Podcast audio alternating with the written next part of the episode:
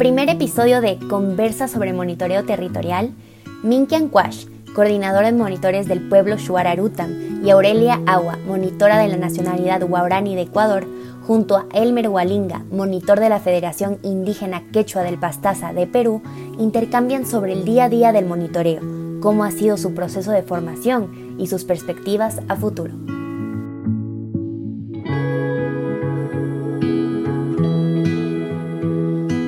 Compañeros, eh, buenos días. En este encuentro de evento regional estamos encontrándonos por primera vez con el compañero Elmer. Me presento, mi nombre es Minky Anquash de Morona, Santiago, Ecuador. Pertenezco a, a la organización Pueblo Shora Rutam y por lo tanto mi responsabilidad es coordinador de los monitores del Pueblo Shora Rutam. Eh, gracias Minky, eh, mi nombre es Aurelia, también monitora comunitario. Eh, Erne, gracias por estar aquí eh, de poder tener y compartir el cambio de conocimientos. Bueno, este, mi nombre es Elmer, soy de la nacionalidad quechua del Pastaza, del distrito de Andoas, perteneciendo a la Federación Feriquep, que significa Federación Indígenas Quechua del Pastaza. He venido acá para hacer un encuentro regional de monitores ambientales y qué tan importancia es el término de ser monitor, para qué sirve y estamos aquí para intercambiar nuestros conocimientos y dar un aporte bueno para, para que nuestros pueblos y nuestros gobiernos le den la importancia de qué tan útil es ser un monitor de sus comunidades y ser vigilante de sus territorios.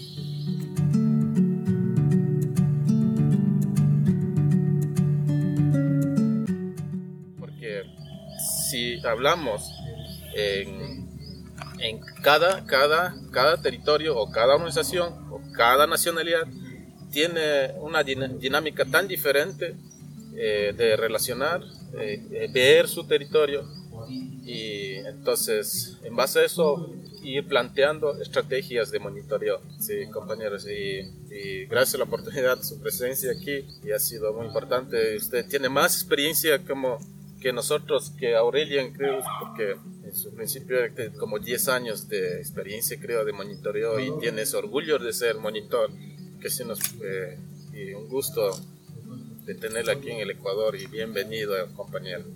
Bueno, gracias por la bienvenida y para hacer bien sencillo en decirles es que sí, mm, siento un orgullo de ser un monitor porque antes de ser un monitor yo no sabía qué es un monitoreo y para qué sirve y me ha hecho conocer mucho lo que es en los derechos a los territorios y defensa de su, de su ecología en flora y fauna, que es lo que para mí me ha dado tanta enseñanza y sabiduría de conocer cómo debo de proteger mi medio ambiente y en el rol de monitorio ya llevo desde el año 2008 hasta la actualidad, que este marzo de, de este año ya cumplí 15 años de monitoreo ambiental. ¿sí? Y me siento orgulloso porque soy un monitor independiente, que no tenemos este, eh, remuneración económica, pero por causa de la contaminación ambiental de, decidí ser monitor para defender mi, mi territorio, para hacer ver que la contaminación afecta directamente a la salud humana, al medio ambiente, ¿no? Porque yo les contaba en experiencia, yo cuando era niño, en los 12, 11 años, yo al petróleo le pisaba, me ensuciaba toda la pierna, ¿no? Y no, no tenía conocimiento qué causa ese, ese producto extraído de, del subsuelo, porque con el tiempo, en el 2008, me agarra e, este, esta oportunidad de ser y me explican qué causa este. Eh, era un, peligro para la vida. Eh, no, es, no es que era, sino es porque la contaminación del petróleo en mi, en mi, en mi país y en mi pueblo sigue permanente. ¿no? En sus aguas, en sus tierras de cosecha, de sembríos, hasta en mi misma comunidad yo para hacer mi casa, si excavo un hoyo, para poner mi, mi tronco que me sirve como soporte para la casa, ya es el petróleo, a 50 o 20 centímetros de- del suelo. ¿no? Estamos prácticamente viviendo en un, en un, una- un lugar súper contaminado, totalmente dañado su suelo y lamentablemente que estamos ahí sin apoyo de nuestro gobierno y solamente gracias a las gestiones de la organización que nosotros tenemos podemos de repente tener con este eh, facilitarnos de, de la herramienta de trabajo que es tan útil de manejar una, una un celular smart o lo que sea no para qué para hacer evidencias. O un GPS para qué georreferenciar el sitio de impacto para tener las evidencias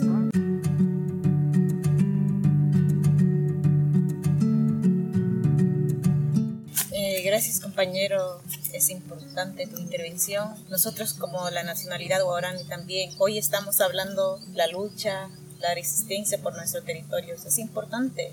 Solo pongamos a pensar, nosotros los indígenas la Amazonía, que en todos los eh, pueblos que vivimos somos muy importantes.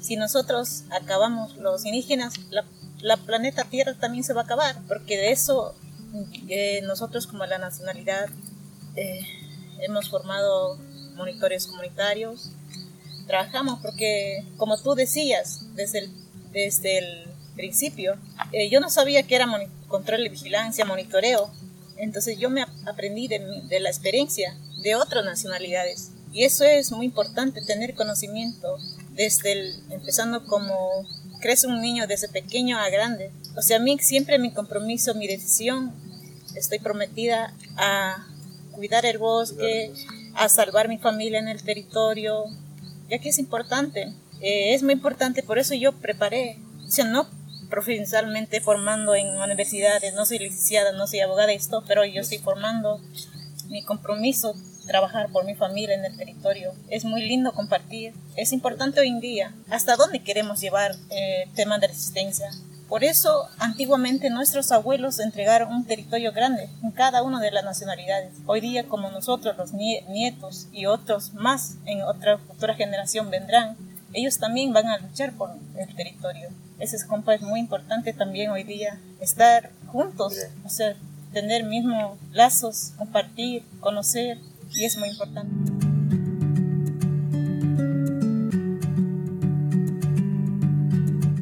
Una, una pregunta, eh, compañera, eh, ¿de qué, de, qué, ¿de qué edad empezó más o menos, de, o, claro, a acceder a la tecnología que ahora en día manejamos, tipo celulares, después ya va en temas de monitoreo para vigilancia, o el GPS, el dron? Cuando yo es- eh, estuve en mi eh, escuela, no sabía que era tecnología, estudié en la selva, en colegio también estudié en la selva tuve que eh, estar en la ciudad para terminar, culminar mis secundarias. Entonces desde ahí ya aprendí solo qué es el celular. Hay, ot- hay celular, el otro modelo que es un celular chiquitito. un- primeros celulares. primeros Con- celulares. con tipo tecladitos Sí, o pero para escribir desde que ya, difícil desde que yo ya terminé mi se- secundaria, recién tuve un celular que es la, tabla. el táctil. Entonces, desde ahí yo, o sea, simplemente mi- mis padres me cuentan la historia de mis abuelos, cómo él defendía sin tener conocimientos. No era un, como digamos hoy día profesionalmente, pero tenía su conocimiento, un sabedor que controlaba su territorio, defendía. Y entonces yo decidí decir, ¿por qué mi abuelo no, en ese tiempo no entraba a la civilización? ¿Cómo él defendió su territorio? Entonces hoy día yo tengo esa oportunidad de preparar y conocer como herramientas apropiadas y mis propias cosas, mi cultura. Todavía tengo esas grandes oportunidades de conocer y trabajar por mi territorio. Entonces yo desde ahí tomé mis decisiones de trabajar, o sea, trabajar y mirar por el territorio, porque, o sea, siempre yo digo que no solo esperar a los ONG, universidades, otros aliados, aliados que, que nos empuje para trabajar el territorio, sino que viene desde nuestros corazones, decidimos desde las comunidades cómo queremos defender nuestros territorios. Eso es importante, por eso yo prometía trabajar. Desde ahí, yo desde la empecé, después de culminar mi secundaria, empecé a eh, viajar con las mujeres, un grupo de mujeres que la Asociación de Anguay.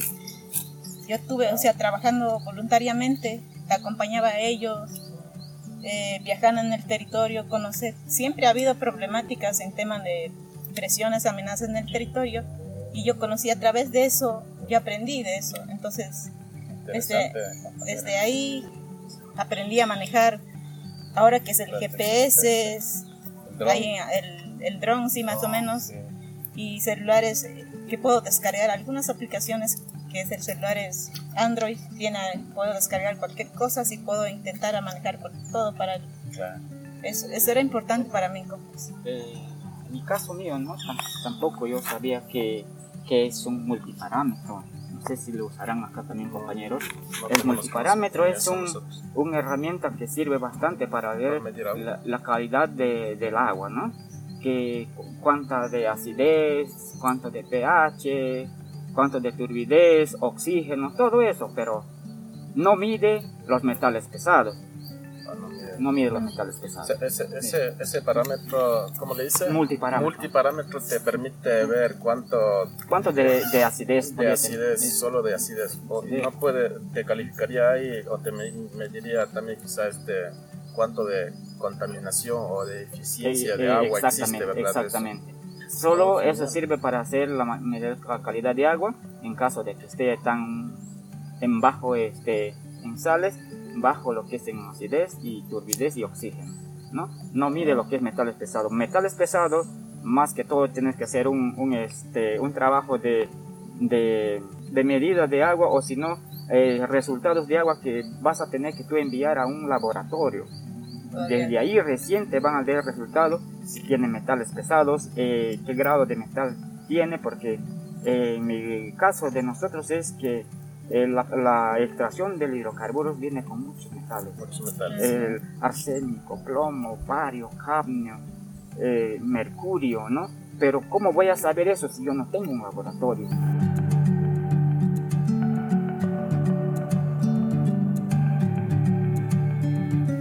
Mira, hasta hoy día nosotros como nacionalidades, ¿cómo estamos luchando? Porque empresas petroleras, empresas mineras, no saben qué hay dentro del territorio. Animales, el bosque, eh, selva virgen y lugares sagrados. Los petroleros solo ven el mapa que está lineamiento y nos, no saben porque nosotros los que vivimos en el territorio conocemos más que ellos. Hay cosas importantes dentro del territorio. Ellos lo que importa es el recurso.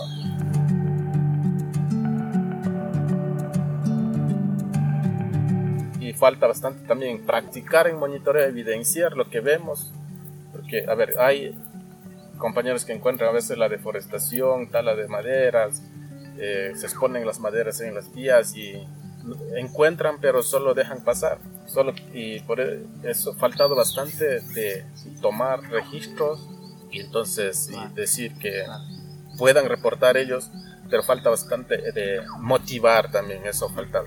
Por lo tanto, sí, eh, por parte de, del pueblo Ruta, nosotros que estamos trabajando eh, tenemos una experiencia solo de tres, de tres meses de actividad y hemos registrado lo que, la presencia ahí solamente es la actividad minera artesanal y la gran escala. En este proceso, la gran escala con el nombre Lowell, Lowell, Lowell se llama Lowell, y Lowell Solaris, ellos están aplicando en 2018 tras un acuerdo de, los, de las comunidades están trabajando en, fase de exploración avanzada, están realizando perforaciones y yo esta vez he entrado a, monitorear, ver, pero no, no he visitado todas las instalaciones. En esa situación vivimos y, y en caso de, de, minería artesanal hemos tratado un poco de minimizar, pero eh, bajo los acuerdos de la de la Asamblea General de la organización eh, han tomado decir vamos a trabajar con la minería artesanal,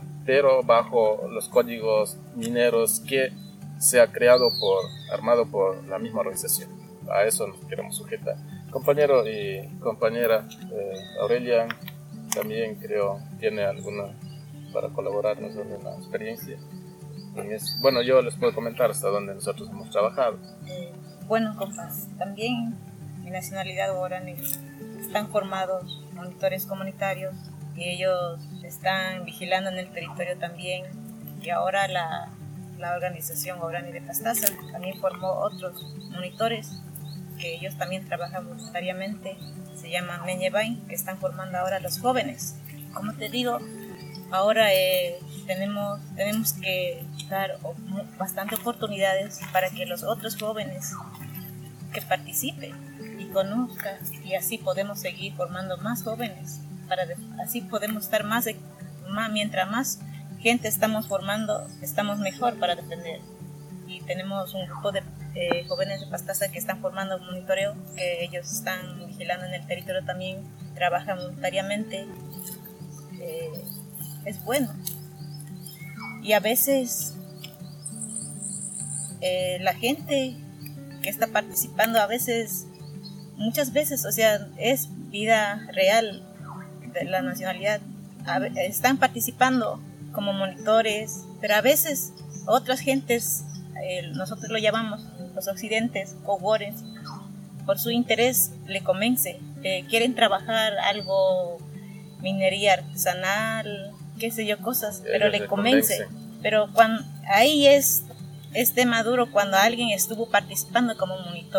Si tu decisión, si tú tomas buenas decisiones para defender su territorio, es hay que tener firmes sus decisiones. Si a veces convence y le engaña, eso pasó en el territorio guaraní. Entonces muchas veces yo siempre voy animando a los jóvenes, si tú estás comprometido a trabajar, es su decisión. Hay muchas cosas eh, va a vender en el territorio a convencer muchas cosas, pero es su decisión para seguir trabajando por defender su territorio. Bien, gracias compañeros, creo que ha sido una experiencia importante que nos hemos cruzado y genial. Entonces esperemos que cada quien tomemos su responsabilidad cuando regresemos a los territorios, seamos personas que vamos todavía a seguir incentivando, motivando a los jóvenes y, y más otros, eh, los actores sociales que estén nosotros, alrededor de nosotros y bueno, gracias eh, por este encuentro que hemos tenido. Ha sido oportunidad de conocer.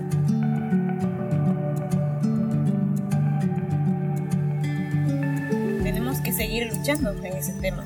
Sí, para eso nos hemos formado y tendremos que dar pues, nuestros esfuerzos hasta el último porque ya nos hemos involucrado ahí y dejar de estar tanto tiempo yo creo que dejaré mi vida monitor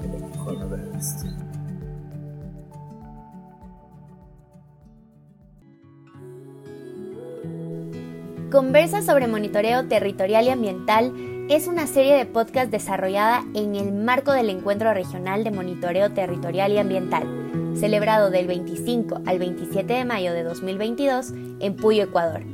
Durante el evento, coordinadoras y coordinadores de monitoreo, vigilantes, monitoras y monitores, socios locales del programa Todos Ojos en la Amazonía y socios y aliados especializados en la temática de monitoreo se encontraron para una jornada intensa de trabajo e intercambio de experiencias, estrategias y retos del monitoreo en sus territorios.